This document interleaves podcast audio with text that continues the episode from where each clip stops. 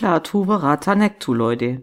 Mens sana in corpore sano. Doch noch wichtiger für einen gesunden Geist ist ein intaktes soziales Umfeld, idealerweise mit geliebten Geschwistern. Welche Folgen es auf den körperlichen und geistigen Zustand hat, wenn man sich nicht angemessen um andere kümmert, insbesondere wenn sie Pflege und Zuwendung am nötigsten hätten, hört ihr in der folgenden Geschichte. Öffnen wir das Ogonomikon und lauscht der Erzählung Der Untergang des Hauses Winkler. Ich war den ganzen Tag lang geritten, einen grauen und lautlosen melancholischen Herbsttag lang, durch eine eigentümlich öde und traurige Gegend, auf die erdrückend schwer die Wolken herabhingen. Da endlich, als die Schatten des Abends herniedersanken, sah ich die Stammschanze der Winklers vor mir. Ich weiß nicht, wie es kam, aber ich wurde gleich beim ersten Anblick dieser Mauern von einem unerträglich trüben Gefühl befallen. Ich sage unerträglich, denn dies Gefühl wurde durch keine der poetischen und darum erleichternden Empfindungen gelindert, mit denen die Seele gewöhnlich selbst die finstersten Bilder der Verzweiflung oder des Schaurigen aufnimmt. Ich betrachtete das Bild vor mir. Das einsame Gebäude in seiner einförmigen Umgebung. Die kahlen Mauern, die toten, wie leere Augenhöhlen starrenden Fenster, der angehäufte Unrat die weiß schimmernden Stümpfe abgestorbener Bäume, mit einer Niedergeschlagenheit, die ich mit keinem anderen Gefühl besser vergleichen kann als mit dem trostlosen Erwachen eines Opiumessers aus seinem Rausche, dem bitteren Zurücksinnen in graue Alltagswirklichkeit, wenn der verklärende Schleier unerbittlich zerreißt. Es war ein frostiges Erstarren, ein Erliegen aller Lebenskraft, kurz eine hilflose Traurigkeit der Gedanken, die kein noch so gewaltsames Anstacheln der Einbildungskraft aufreizen konnte zur Erhabenheit, zur Größe. Was mochte es sein, dachte ich, langsamer reitend. Ja, was mochte es sein, dass der Anblick des Hauses Winkler mich so erschreckend überwältigte? Es war mir ein Rätsel, aber ich konnte mich der grauen Wahngespenster nicht erwehren. Ich musste mich mit der wenig befriedigenden Erklärung begnügen, dass es tatsächlich in der Natur ganz einfache Dinge gibt, die durch die Umstände, in denen sie uns erscheinen, geradezu niederdrückend auf uns wirken können, dass es aber nicht in unserer Macht gegeben ist, eine Definition dieser Gewalt zu finden. Es wäre möglich, überlegte ich, dass eine etwas andere Anordnung der einzelnen Bestandteile dieses Landschaftsbildes genügen würde, die düstere Stimmung des Ganzen abzuschwächen, ja, vielleicht sogar vollständig aufzuheben. Von diesem Gedanken getrieben, lenkte ich mein Pferd an den steilen Rand eines schwarzen, sumpfigen Teiches, der, von keinem Hauch bewegt, neben der Schanze lag, und spähte ins Wasser. Doch ein Schauer noch stärker als zuvor, schüttelte mich beim Anblick der auf den Kopf gestellten und verzerrten Bilder, des Unrats, der gespenstischen Baumstümpfe und der wie leere Augenhöhlen starrenden Fenster. Nichtsdestoweniger beschloss ich, in diesem schwermutsvollen Hause einen Aufenthalt von mehreren Wochen zu nehmen. Sein Eigentümer, Ruina Winkler, war einer meiner liebsten Jugendfreunde gewesen doch seit unserer letzten Begegnung waren viele Jahre dahingegangen. Da hatte mich jüngst bei meinem Aufenthalt in einem entlegenen Teil des Landes ein Aufruf erreicht, ein Aufruf von ihm, dessen seltsam ungestümer Charakter keine andere als eine persönliche und mündliche Beantwortung zuließ. Der Aufruf zeugte entschieden von nervöser Aufregung. Der Verfasser sprach in einer heftigen psychischen Erregung, von niederdrückender geistiger Zerrüttung und von dem innigen Wunsch, mich, der ich sein bester und tatsächlich sein einziger Freund sei, wiederzusehen. Er hoffe, meine erheiternde Gesellschaft werde seinem Zustand etwas Erleichterung bringen. Die Art und Weise, in der dies und vieles andere gesagt war, die Herzensbedrängnis, die aus seinem Verlangen sprach, das war es, was es mir kein Zögern erlaubte, und ich gehorchte daher dieser höchst seltsamen Aufforderung unverzüglich Obgleich wir als Knaben geradezu vertraute Kameraden gewesen waren, so wusste ich dennoch recht wenig über meinen Freund. Immerhin war mir bekannt, dass seine sehr alte Familie seit unvordenklichen Zeiten wegen einer eigentümlichen Reizbarkeit des Temperaments bekannt gewesen war, eine Reizbarkeit, die lange Jahre hindurch in vielen erhabenen Kunstwerken, ihren Niederschlag gefunden hatte. Später betätigt sich dies feinfühlige Empfinden in mancher Handlung großmütiger, doch unauffälliger Mildtätigkeit und in der leidenschaftlichen Hingabe an das Studium der Musik, weniger an ihre altbekannten, leicht fasslichen Schönheitsformen als an die tief verborgenen Probleme dieser Kunst. Ich hatte auch die sehr bemerkenswerte Tatsache erfahren, dass der Stammbaum der Familie Winkler, die stets hoch angesehen waren, zu keiner Zeit einen andauernden Nebenzweig hervorgebracht hatte. Mit anderen Worten, dass die Abstammung der ganzen Familie in direkter Linie abzuleiten war. Und ich vergegenwärtigte mir, dass sich in dieser Familie neben dem ungeteilten Besitztum also auch die besonderen Charaktereigentümlichkeiten ungeteilt von Glied zu Glied vererbten, und sann darüber nach, inwieweit im Laufe der Jahrhunderte die eine dieser Tatsachen die andere beeinflusst haben könnte.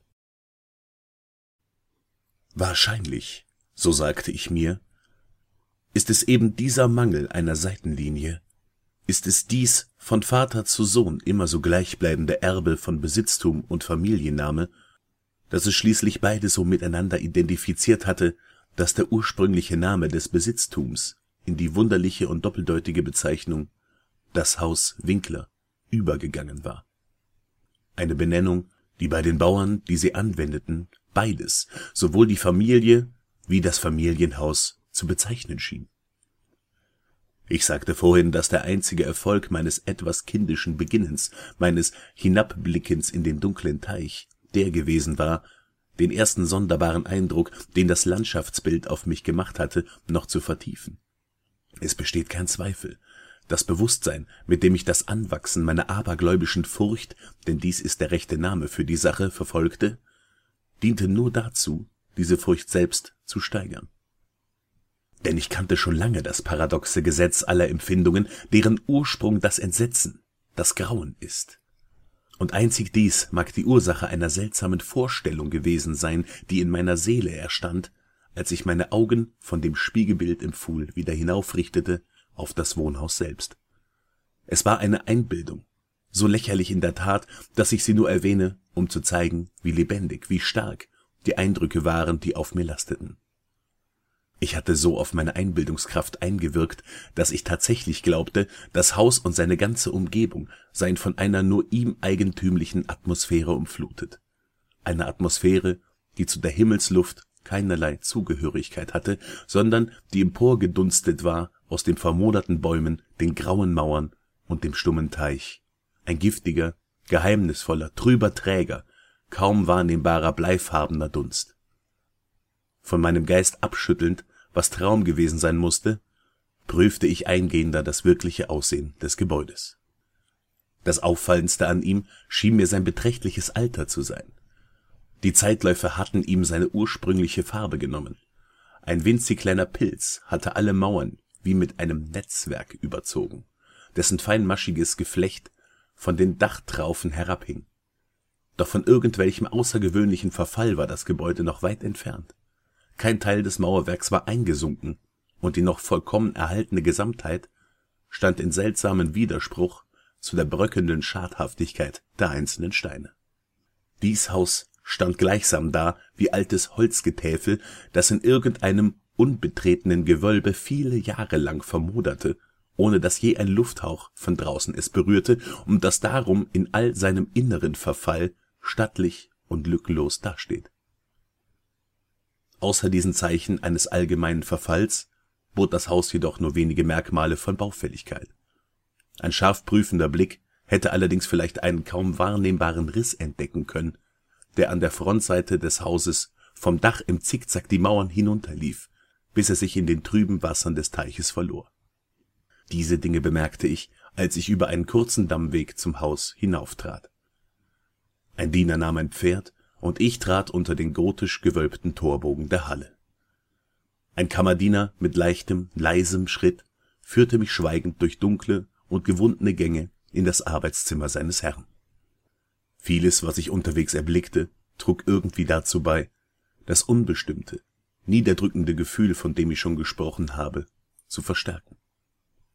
Diese Dinge um mich her, die heruntergerissene Holzvertäfelung, der dreckige Flur, die düsteren Poster an den Wänden mit ihrem phantastischen Waffenschmuck, der bei meinen Tritten rasselte.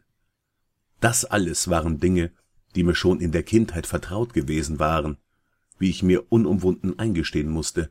Dennoch wunderte ich mich, was für unheimliche Vorstellungen so gewöhnliche Dinge erwecken konnten. Jetzt riss der Kammerdiener eine Tür auf und führte mich hinein zu seinem Herrn.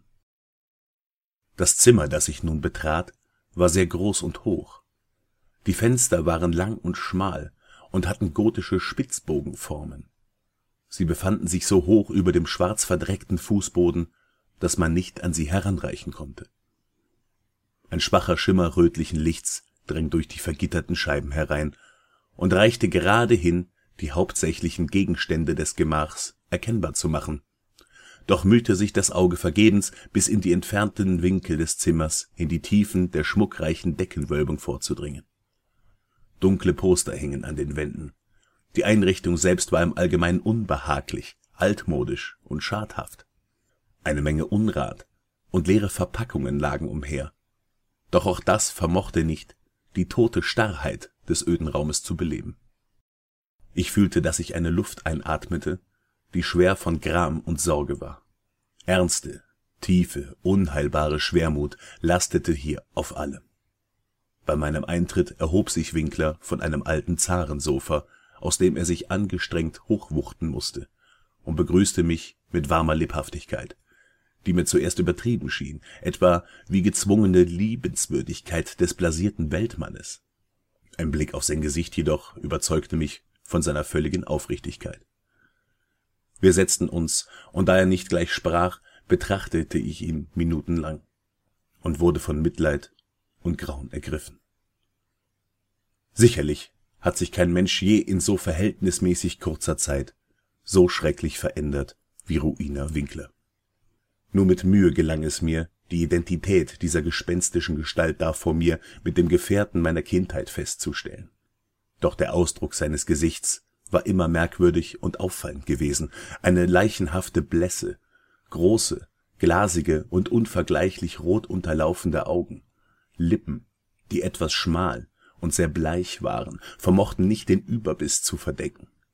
Eine Nase von knollenartiger Form mit ungewöhnlich breiten Nasenflügeln, ein ausgeprägtes, breites Kinn, dessen kräftige Form einen Mangel an sittlicher Energie verriet, und Haare, die zu einer grotesken, wilden Form geschnitten waren. Diese einzelnen Züge, verbunden mit einer massigen Breite der Stirn über den Schläfen, bildete ein Antlitz, das man wohl nicht leicht vergessen konnte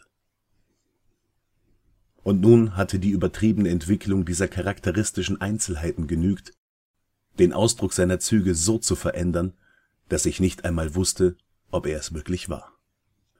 Vor allem war ich bestürzt, ja entsetzt von der gespenstischen Blässe seiner Haut und dem toten Blick seiner Augen.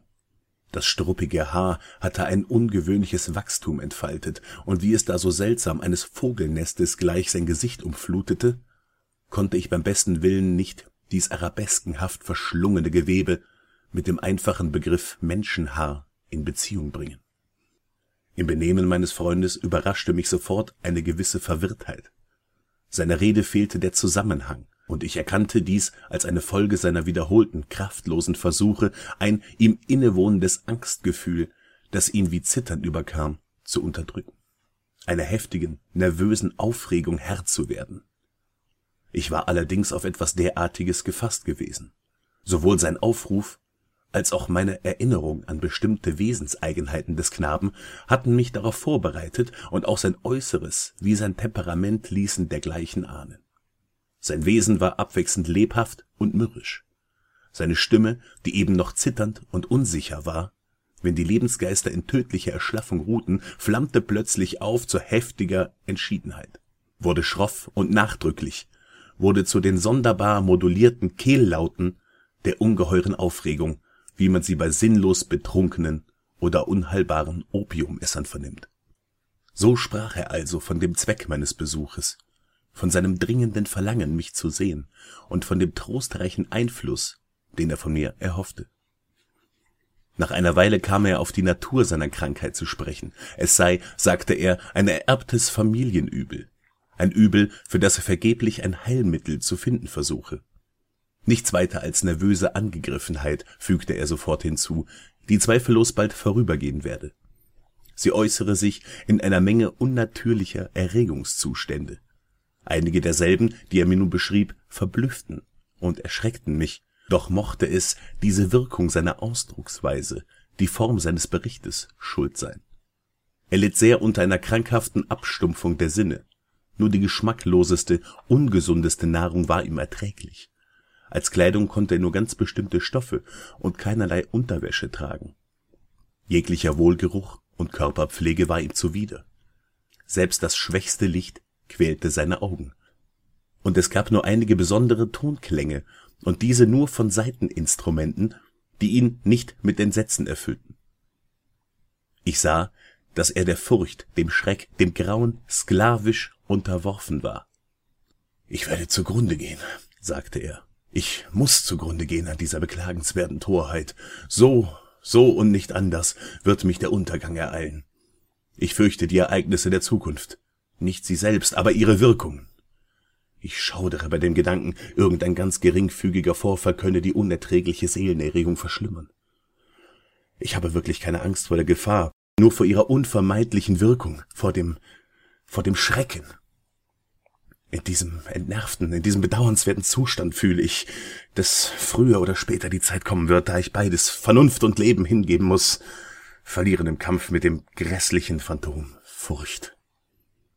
Noch einen anderen sonderbaren Zug seiner geistigen Verfassung erfuhr ich nach und nach aus abgerissenen, unbestimmten Andeutungen. Er war hinsichtlich des Hauses, das er bewohnte, in gewissen abergläubischen Vorstellungen befangen. Schon seit Jahren hatte er sich nicht mehr aus dem Hause herausgewagt, infolge eines Einflusses seiner Umgebung, dessen eingebildete Wirkung er mir in so unbestimmten, schattendunklen Worten mitteilte, dass ich sie hier nicht wiedergeben kann wie er sagte, hatten einige Besonderheiten in der Bauart und dem Baumaterial seiner Schanze in dieser langen Leidenszeit Einfluss auf seinen Geist erlangt. Eine Wirkung, die das Physische der Grauen und des trüben Pfuhls, in den sie alle hinabstarrten, auf seine Psyche ausübte. Jedoch gab er zögernd zu, dass die seltsame Schwermut, unter der er leide, einer natürlichen, gewissermaßen handgreiflicheren Ursache zugeschrieben werden konnte, nämlich der schweren und langwierigen Krankheit, ja der offenbar nahen Auflösung seiner zärtlich geliebten Schwester, der einzigen Gefährtin langer Jahre, der letzten und einzigen Verwandten auf Erden.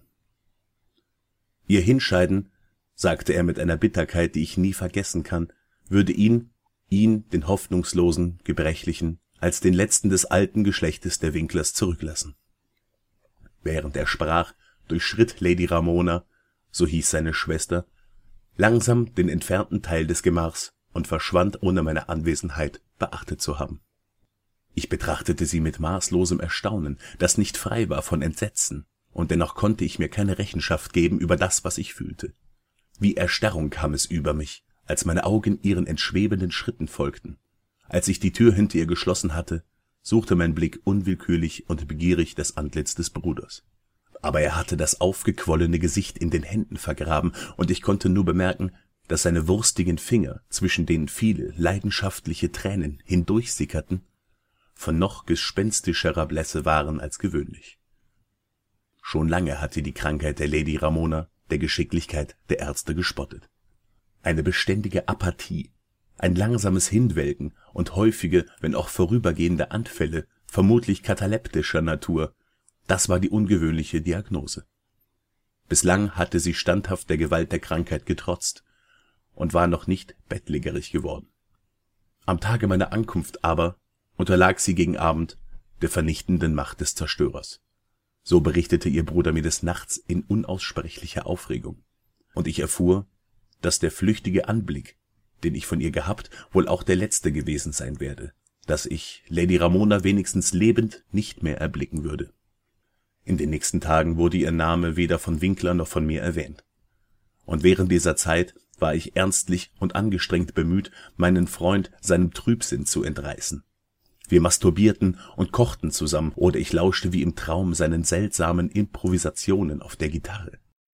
Und wie nun eine innige und immer innigere Vertrautheit mich immer rückhaltloser eindringen ließ in die Tiefen seiner Seele, kam ich mehr und mehr zu der bitteren Erkenntnis, dass alle Versuche vergeblich sein mussten, ein Gemüt aufzuheitern, von dem Schwermut wie eine ewig unwandelbare Eigenschaft ausströmte und alle Dinge der Welt stetig und ausnahmslos mit düsteren Strahlen beflutete.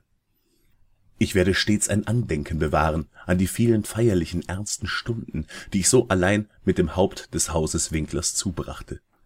Dennoch ist es mir nicht möglich, eine Vorstellung zu geben von dem Charakter der Studien oder Beschäftigungen, in den er mich einspann oder zu denen er mich hinwies. Sein übertriebener ruheloser, geradezu krankhafter Idealismus warf auf all unser Tun einen schweflig feurigen Glanz. Seine langen improvisierten Klagegesänge werden mir ewig in den Ohren klingen. Unter anderem habe ich in schmerzlichster, quälendster Erinnerung eine seltsame Variation, eine Paraphrase zu Karl Maria von Webers Letzte Gedanken.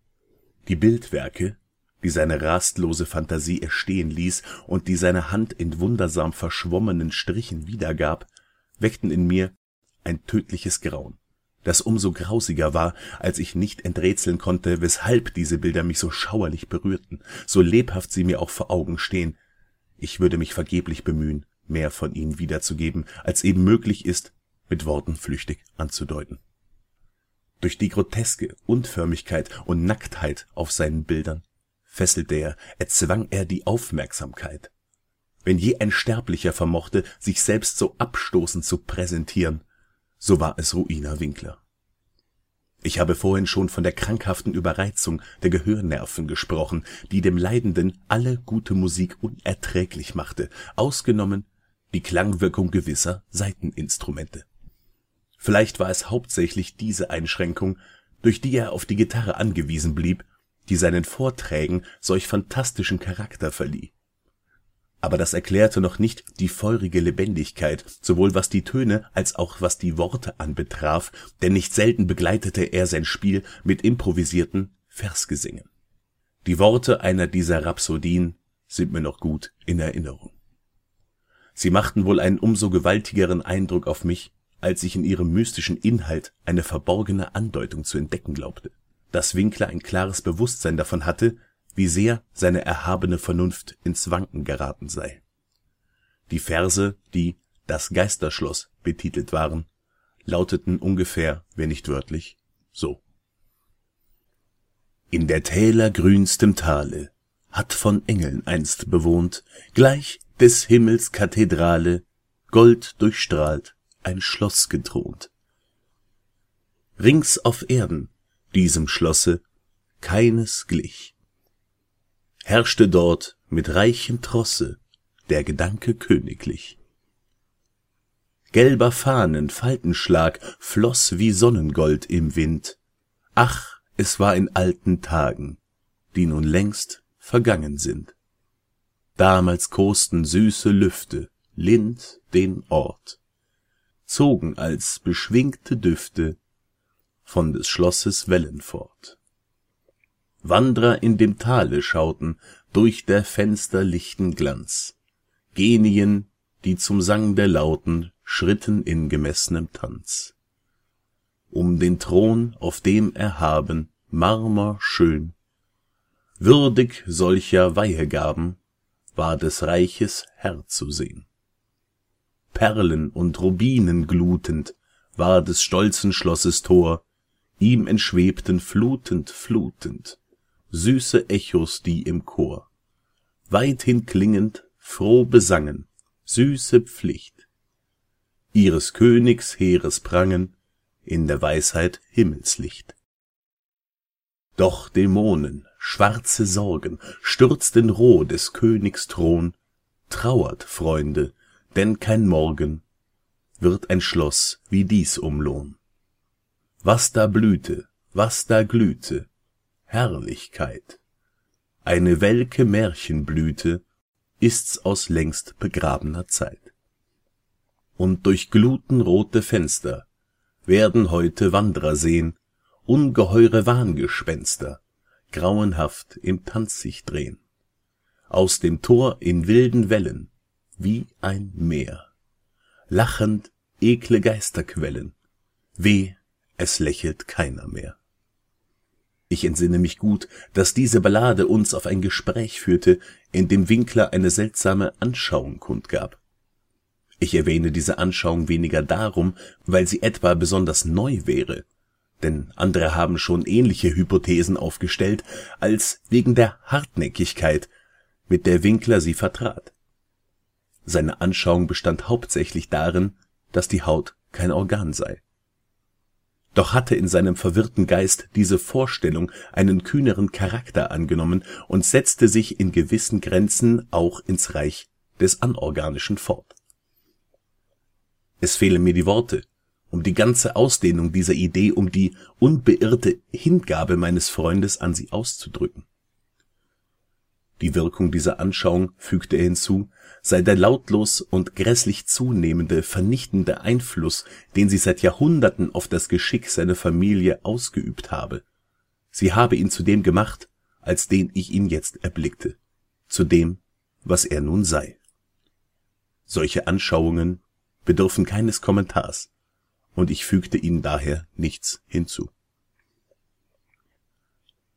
Unsere Bücher, die Bücher, die jahrelang die hauptsächliche Geistesnahrung des Kranken gebildet hatten, entsprachen, wie leicht zu vermuten ist, diesem fantastischen Charakter. Wir grübelten gemeinsam über solche Werke wie Eragon, Macbeth von Shakespeare und Drachenmeer von Nancy Farmer. Sein Hauptentzücken jedoch bildete das Studium eines sehr seltenen und seltsamen Buches in gotischem Quartformat. Die göttliche Komödie von Dante Alighieri. Ich konnte nicht anders, als an das seltsame Ritual dieses Werkes und seinen wahrscheinlichen Einfluss auf den Schwermütigen zu denken, als er eines Abends, nachdem er mir kurz mitgeteilt hatte, dass Lady Ramona nicht mehr sei, seine Absicht äußerte, den Leichnam vor seiner endgültigen Beerdigung in einer der zahlreichen Grüfte innerhalb der Grundmauern des Gebäudes aufzubewahren. Die rein äußere Ursache, die er für dieses Vorgehen angab, war solcher Art, dass ich mich nicht aufgelegt fühlte, darüber zu diskutieren. Auf Bitten Winklers half ich ihm bei den Vorkehrungen für die vorläufige Bestattung. Nachdem der Körper eingesargt worden war, trugen wir ihn beide ganz allein zu seiner Ruhestätte. Die Gruft, in der wir ihn beisetzten, war so lange nicht geöffnet worden, dass unsere Fackeln in der drückenden Atmosphäre fast verloschen und uns kaum gestatteten, ein wenig Umschau zu halten. Sie war eng, stickig und ohne jegliche Öffnung, die Licht hätte einlassen können. Sie lag in beträchtlicher Tiefe, genau unter dem Teil des Hauses, in dem sich mein eigenes Schlafgemach befand Augenscheinlich hatte sie in früheren Zeiten der Feudalherrschaft übelste Verwendung als Burgverlies gefunden und später als Lagerraum für Pulver oder sonst einen leicht entzündlichen Stoff gedient. Denn ein Teil des Fußbodens sowie das ganze Innere eines langen Bogenganges, durch den wir das Gewölb erreichten, war sorgfältig mit Kupfer verkleidet, ebenso die Tür aus massiven Eisen. Ihr ungeheures Gewicht brachte einen ungewöhnlich scharfen, kreischenden Laut hervor als sie sich schwerfällig in den Angeln drehte. Nachdem wir unsere traurige Bürde an diesem Ort des Grauens auf ein vorbereitetes Gestell niedergesetzt hatten, schoben wir den noch lose aufliegenden Deckel des Sarges ein wenig zur Seite und blickten ins Antlitz der Ruhenden. Eine ganz verblüffende Ähnlichkeit zwischen Bruder und Schwester fesselte jetzt zum ersten Mal meine Aufmerksamkeit, und Winkler, der vielleicht meine Gedanken erriet, murmelte ein paar Worte, denen ich entnahm, dass die Verstorbene und er Zwillinge gewesen waren und dass Sympathien ganz ungewöhnlicher Natur stets zwischen ihnen bestanden hatten.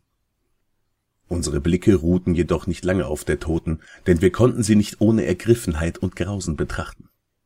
Das Leiden, durch das die Lady so in der Blüte der Jugend ins Grab gebracht worden war, hatte, wie es bei Erkrankungen ausgesprochen kataleptischer Art gewöhnlich der Fall ist, auf Hals und Antlitz so etwas wie eine schwache Röte zurückgelassen und den Lippen ein argwöhnisch lauerndes Lächeln gegeben, das so schrecklich ist bei Toten. Wir setzten den Deckel wieder auf, schraubten ihn fest und nachdem wir die Eisentür wieder verschlossen hatten, nahmen wir mit Mühe unseren Weg hinauf in die kaum weniger düsteren Räumlichkeiten des oberen Stockwerks. Und jetzt, nachdem einige Tage bittersten Kummers vergangen waren, trat in der Geistesverwirrung meines Freundes eine merkliche Änderung ein. Sein ganzes Wesen wurde ein anderes. Seine gewöhnlichen Beschäftigungen vernachlässigte oder vergaß er. Mit wankendem, unsicherem und ziellosem Schritt schweifte er von Zimmer zu Zimmer.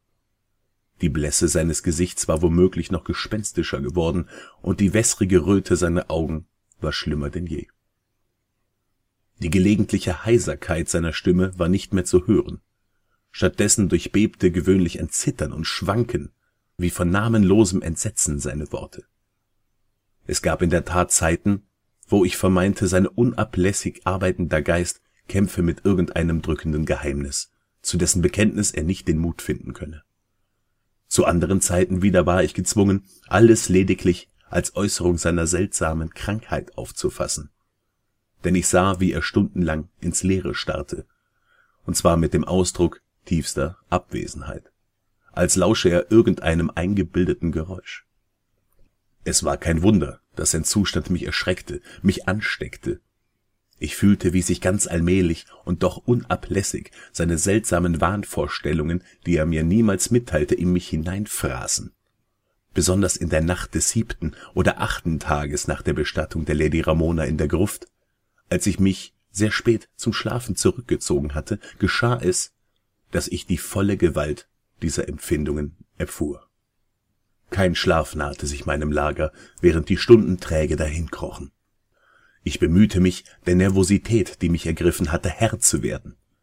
Ich suchte mich zu überzeugen, dass an vielem, wenn nicht an allem, was ich fühlte, die unheimliche Einrichtung des Gemachs schuld sei. Denn es war unheimlich, wie die dunklen und zerschlissenen Poster, vom Atem eines nahenden Sturmes bewegt, stoßweise auf und nieder schwankten und gegen die Verzierungen des Bettes raschelten. Aber meine Anstrengungen waren fruchtlos ein nicht abzuschüttelndes Grauen durchbebte meinen Körper, und schließlich hockte auf meinem Herz ein Alp, ein furchtbarstes Entsetzen. Mit einem tiefen Atemzug rang ich mich frei aus diesem Bann und setzte mich im Bette auf. Ich spähte angestrengt in das undurchdringliche Dunkel des Zimmers und lauschte, wie getrieben von seltsamen, instinktiven Ahnungen, auf gewisse, dumpfe, unbestimmbare Laute, die, wenn der Sturm schwieg, in langen Zwischenräumen von irgendwoher zu mir drangen. Überwältigt von meinem unbeschreiblichen Entsetzen, das mir ebenso unerträglich wie unerklärlich schien, warf ich mich hastig in die Kleider, denn ich fühlte, dass ich in dieser Nacht doch keinen Schlaf mehr finden würde, und versuchte mich aus meinem jammervollen Zustand aufzuraffen, indem ich eilig im Zimmer auf und ab wandelte.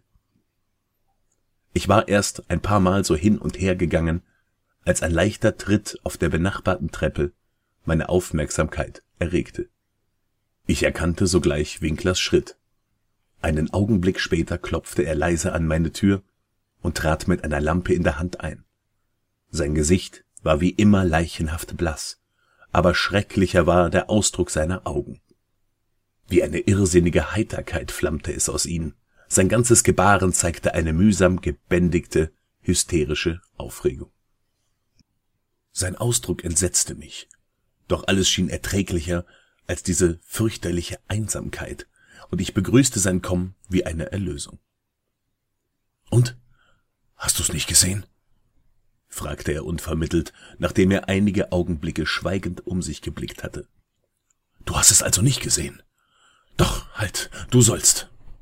Mit diesen Worten beschattete er sorgsam seine Lampe und lief dann an eins der Fenster, das er dem Sturm weit öffnete. Die ungeheure Wut des hereinstürmenden Orkans hob uns fast vom Boden empor. Es war wirklich eine sturmrasende, aber doch sehr schöne Nacht, die grausig seltsam war in Schrecken und in Pracht. Ganz in unserer Nachbarschaft musste sich ein Wirbelwind erhoben haben, denn die Windstöße änderten häufig ihre Richtung. Die ungewöhnliche Dichtigkeit der Wolken, die so tief hingen, als lasteten sie auf den Türmen des Hauses, verhinderte nicht die Wahrnehmung dass sie wie mit bewusster Hast aus allen Richtungen herbeijagten und ineinander stürzten, ohne aber weiterzuziehen. Ich sagte, selbst ihre ungewöhnliche Dichtigkeit hinderte uns nicht daran, dies wahrzunehmen, dennoch erblickten wir keinen Schimmer vom Mond oder von den Sternen, ebenso wenig aber einen Blitzstrahl. Doch die unteren Flächen der jagenden Wolkenmassen und alle uns umgebenden Dinge draußen im Freien glühten in unnatürlichem Licht eines schwach leuchtenden und deutlich sichtbaren gasartigen Dunstes, der das Haus umgab und einhüllte. Du darfst, du sollst das nicht sehen, sagte ich schaudernd zu Winkler, als ich ihn mit sanfter Gewalt vom Fenster fort zu einem Sessel führte. Diese Erscheinungen, die dich erschrecken, sind nichts Ungewöhnliches. Sie sind elektrische Ausstrahlung. Vielleicht verdanken sie auch ihr gespenstisches Dasein der schwülen Ausdünstungen des Teiches. Wir wollen das Fenster schließen. Die Luft ist kühl und dir sehr unzuträglich. Hier ist eines deiner Lieblingsbücher. Ich will vorlesen und du sollst zuhören. Und so wollen wir diese fürchterliche Nacht zusammen verbringen. Der alte Band, den ich zur Hand genommen hatte, war Mad Trist von Sir Launcelot Canning. Aber ich hatte ihn mehr in traurigem Scherz als im Ernst Winklers Lieblingsbuch genannt. Denn in Wahrheit ist in seiner ungefügen und fantasielosen Weitschweifigkeit wenig, was für den stumpfsinnigen und zerrütteten Geist meines Freundes von Interesse sein konnte. Es war jedoch das einzige Buch, das ich zur Hand hatte, und ich nährte eine schwache Hoffnung, der aufgeregte Zustand des Psychopathen möge Beruhigung finden in den tollen Übertriebenheiten, die ich lesen wollte. Hätte ich dies aus der gespannten, ja leidenschaftlichen Aufmerksamkeit schließen dürfen, mit der er mir zuhörte oder zuzuhören schien, so hätte ich mich zu dem Erfolg meines Vorhabens beglückwünschen dürfen. Ich war in der Erzählung bei der allbekannten Stelle angelangt, wo Ethelred, der Held des Trist, nachdem er vergeblich friedlichen Einlass in die Hütte des Klausners zu bekommen versucht hatte, sich anschickt, den Eintritt durch Gewalt zu erzwingen. Hier lautete der Text, wie man sich erinnern wird, so und Ethelred, der von Natur ein mannhaft Herz hatte und der nun, nachdem er den kräftigen Wein getrunken, sich unermesslich stark fühlte, begnügte sich nicht länger mit dem Klausner Zwiesprache zu halten, der wirklich voll Trotz und Bosheit war, sondern da er auf seinen Schultern schon den Regen fühlte und den herannahenden Sturm fürchtete, schwang er seinen Streitkolben und schaffte in den Planken der Tür schnell Raum, um seine behandschuhte Hand hindurchzustrecken, und nun fasste er derb zu und zerkrachte und zerbrach und riß alles zusammen, dass der Lärm des dürren, dumpf krachenden Holzes durch den ganzen Wald schallte und widerhallte. Bei Beendigung dieses Satzes fuhr ich auf und hielt mit Lesen inne. Denn es schien mir so, obwohl ich sofort überlegt hatte, dass meine erhitzte Fantasie mich getäuscht haben müsse, als kämen aus einem ganz entlegenen Teil des Hauses Geräusche her, die ein vollkommenes, sehr fernes Echo hätten sein können von jenem Krach und Bersten, das Sir Launcelot so charakteristisch beschrieben hatte. Zweifellos war es nur das Zusammentreffen irgendeines Geräusches mit meinen Worten, das meine Aufmerksamkeit gefesselt hatte. Denn inmitten des Rüttelns der Fensterläden und all der vielfältigen Lärmlaute des immer und immer mehr anwachsenden Sturmes hatte der Laut an sich sicherlich nichts, was mich interessiert oder gestört haben könnte. Ich fuhr in der Erzählung fort. Aber als der werte Held Ethelred jetzt in die Tür trat, geriet er bald in Wut und Bestürzung, denn es war keine Spur des boshaften Klausners zu bemerken. Und statt seiner erblickte er einen ungeheuren, schuppenrasselnden Drachen mit feuriger Zunge, der als Hüter vor einem goldenen Palast mit silbernem Fußboden ruhte. Und an der Mauer hing ein Schild aus schimmerndem Stahl, in dem die Inschrift eingegraben war. Wer hier herein will dringen, den Drachen muss er bezwingen.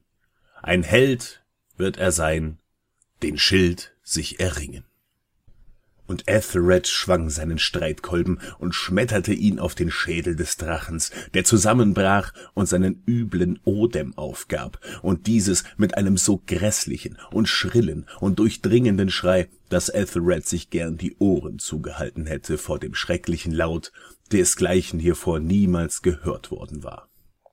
Hier hielt ich wieder bestürzt inne, und diesmal mit schauderndem Entsetzen denn es konnte kein Zweifel bestehen, dass ich in diesem Augenblick, obgleich es mir unmöglich war anzugeben, aus welcher Richtung, einen dumpfen und offenbar entfernten, aber schrillen, langgezogenen kreischenden Laut vernommen hatte.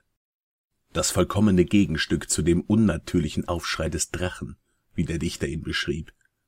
Obwohl ich durch dies zweite und höchst seltsame Zusammentreffen erschreckt war und tausend widerstreitende Empfindungen, in denen Erstaunen und äußerstes Grauen vorherrschten, mich bestürmten, hatte ich dennoch Geistesgegenwart genug, nicht etwa durch eine diesbezügliche Bemerkung die Nervosität meines Gefährten noch zu steigern. Ich war keineswegs sicher, dass er die in Frage stehenden Laute vernommen hatte, obgleich allerdings während der letzten Minuten eine sonderbare Veränderung mit ihm vorgegangen war. Anfänglich hatte er mir gegenüber gesessen, so dass ich ihm voll ins Gesicht sehen konnte. Nach und nach aber hatte er seinen Stuhl so herumgedreht, dass er nun mit dem Gesicht zur Tür schaute. Ich konnte daher seine Züge nur teilweise erblicken, und doch sah ich, dass seine Lippen zitterten, als flüstere er leise vor sich hin. Der Kopf war ihm auf die Brust gesunken, aber ich wusste, dass er nicht schlief, denn sein Profil zeigte mir seine weit und stark geöffneten Augen, und sein Oberkörper bewegte sich unausgesetzt gallertartig und einförmig hin und her. Dies alles hatte ich mit raschem Blick erfasst und nahm nur die Erzählung Sir Lancelots wieder auf. Und nun da der Held der schrecklichen Wut des Drachens entronnen war und sich des stählernen Schildes erinnerte, dessen Zauber nun gebrochen war, räumte er den Kadaver beiseite und schritt über das silberne Pflaster kühn hin zu dem Schild an der Wand. Der aber wartete nicht, bis er herangekommen war, sondern stürzte zu seinen Füßen auf den Silberboden nieder mit gewaltigem Schmettern und furchtbar dröhnendem Getöse. Kaum hatten meine Lippen diese Worte gesprochen, da vernahm ich, als sei in der Tat ein eherner Schild schwer auf einen silbernen Boden gestürzt, deutlich aber gedämpft, einen metallisch dröhnenden Widerhall. Gänzlich entnervt sprang ich auf die Füße, aber die regelmäßige Wongelbewegung Winklers dauerte fort. Ich stürzte zu dem Stuhl, in dem er saß. Sein Blick war stiergerade ausgerichtet, und sein Antlitz schien wie zu Stein erstarrt. Als ich die Hand auf seine Schulter legte, befiel ein heftiges Zittern seine ganze Gestalt. Ein krankes Lächeln zuckte um seinen Mund, und ich sah, dass er leise, hastend und stotternd vor sich hin murmelte, als wisse er nichts von meiner Anwesenheit. Ich beugte mich tief zu ihm hinab und verstand schließlich den scheußlichen Sinn seiner Worte. Es nicht hören? Oh, ich höre es wohl. Und ich habe es gehört. Lange, lange, lange, viele Minuten. Viele Stunden, viele Tage habe ich es gehört. Aber ich ich wagte nicht. Oh, bedauere mich, elende Schurke, der ich bin. Ich wagte nicht, ich wagte nicht zu reden. Ich habe sie lebendig ins Grab gelegt. Sagte ich nicht, meine Sinne seien scharf. Sagte ich dir jetzt, dass ich ihre ersten schwachen Bewegungen in dumpfe Sage hörte. Ich hörte sie. Ja, vor vielen, vor vielen Tagen schon. Dennoch wagte ich nicht, ich wagte nicht zu reden. Und jetzt, jetzt Heute Nacht, Ethelred, ja. Das Aufbrechen der Tür des Klausners, der Todesschrei des Drachen, das Dröhnen dieses Schildes. Oh Gott, sag lieber, sag lieber das Zerbersten ihres Sarges, das, das Kreischen der eisernen Angeln ihres Gefängnisses, ihr qualvolles Vorwärtskämpfen durch den kupfernen Bogengang des. Oh, wohin soll ich fliehen? Wohin soll ich fliehen? Wird sie nicht gleich hier sein? Wird sie nicht eilen, um mir meine Eile vorzuwerfen? Höre ich nicht schon ihren Tritt auf der Treppe? Kann ich nicht schon das schwere und schreckliche Schlagen ihres Herzens vernehmen? Wahnsinniger! Hier sprang er wie rasend auf und kreischte, als wolle er mit diesen Worten seine Seele hinausbrüllen. Wahnsinniger! Ich sage dir, dass sie jetzt da draußen vor der Türe steht! als läge in der übermenschlichen Kraft dieses Ausrufes die Macht eines Zaubers. So rissen jetzt die riesigen alten Türflügel, auf die der Sprecher hinzeigte, ihre gewaltigen, ebenholzenen Kinnladen auf. Es war das Werk des rasenden Sturmes. Aber siehe, draußen vor der Tür stand leibhaftig die hohe, ins Leinentuch gehüllte Gestalt der Lady Ramona Winkler. Es war Blut auf ihrem weißen Gewand, und die Spuren eines erbitterten Kampfes waren überall an ihrem abgezehrten Körper zu erkennen. Einen Augenblick lang blieb sie zitternd und taumelnd auf der Schwelle stehen. Dann fiel sie mit einem leisen, schmerzlichen Aufschrei ins Zimmer auf den Körper ihres Bruders, und in ihrem heftigen und nun endgültigen Todeskampf riss sie ihn tot zu Boden. Ein Opfer der Schrecken, die er vorausempfunden hatte. Wie verfolgt entfloh ich aus diesem Gemach und diesem Hause. Draußen tobte das Unwetter in unverminderter Heftigkeit, als ich die alte Aurach kreuzte. Plötzlich schoss ein unheimliches Licht quer über den Pfad, und ich blickte zurück, um zu sehen, woher so ein ungewöhnlicher Glanz kommen könne, denn hinter mir lagen allein die Schanze und seine Schatten. Der Strahl war Mondlicht, und der volle, untergehende, blutrote Mond schien jetzt hell durch den einst kaum wahrnehmbaren Riss, von dem ich bereits früher sagte, dass er vom Dach des Hauses im Zickzack bis zum Erdboden lief. Während ich hinstarrte, erweiterte sich dieser Riss mit unheimlicher Schnelligkeit. Ein wütender Stoß des Wirbelsturms kam, das volle Rund des Erdtrabanten wurde in dem breiten, aufgerissenen Spalt sichtbar. Mein Geist erbebte, als ich jetzt die gewaltigen Mauern auseinander bersten sah. Es folgte ein langes, tosendes Krachen, wie das Getöse von tausend Wasserfällen. Und der tiefe und schwarze Teich zu meinen Füßen schloss sich finster und schweigend über den Trümmern des Hauses Winkler. Und das Fazit der Geschichte, um nicht dem Wahnsinn anheimzufallen, kümmert euch stets gut um eure Geschwister, auch wenn das Erbe, das lockt, noch so groß ist. Wenn es euch gefallen hat und ihr noch mehr von der Drachenprophetin, Troll Lindemann und vielen anderen tollen Schreibern und Lesern Geschichten rund um das Thema hören wollt, dann schaut doch auch mal beim Speercast vorbei.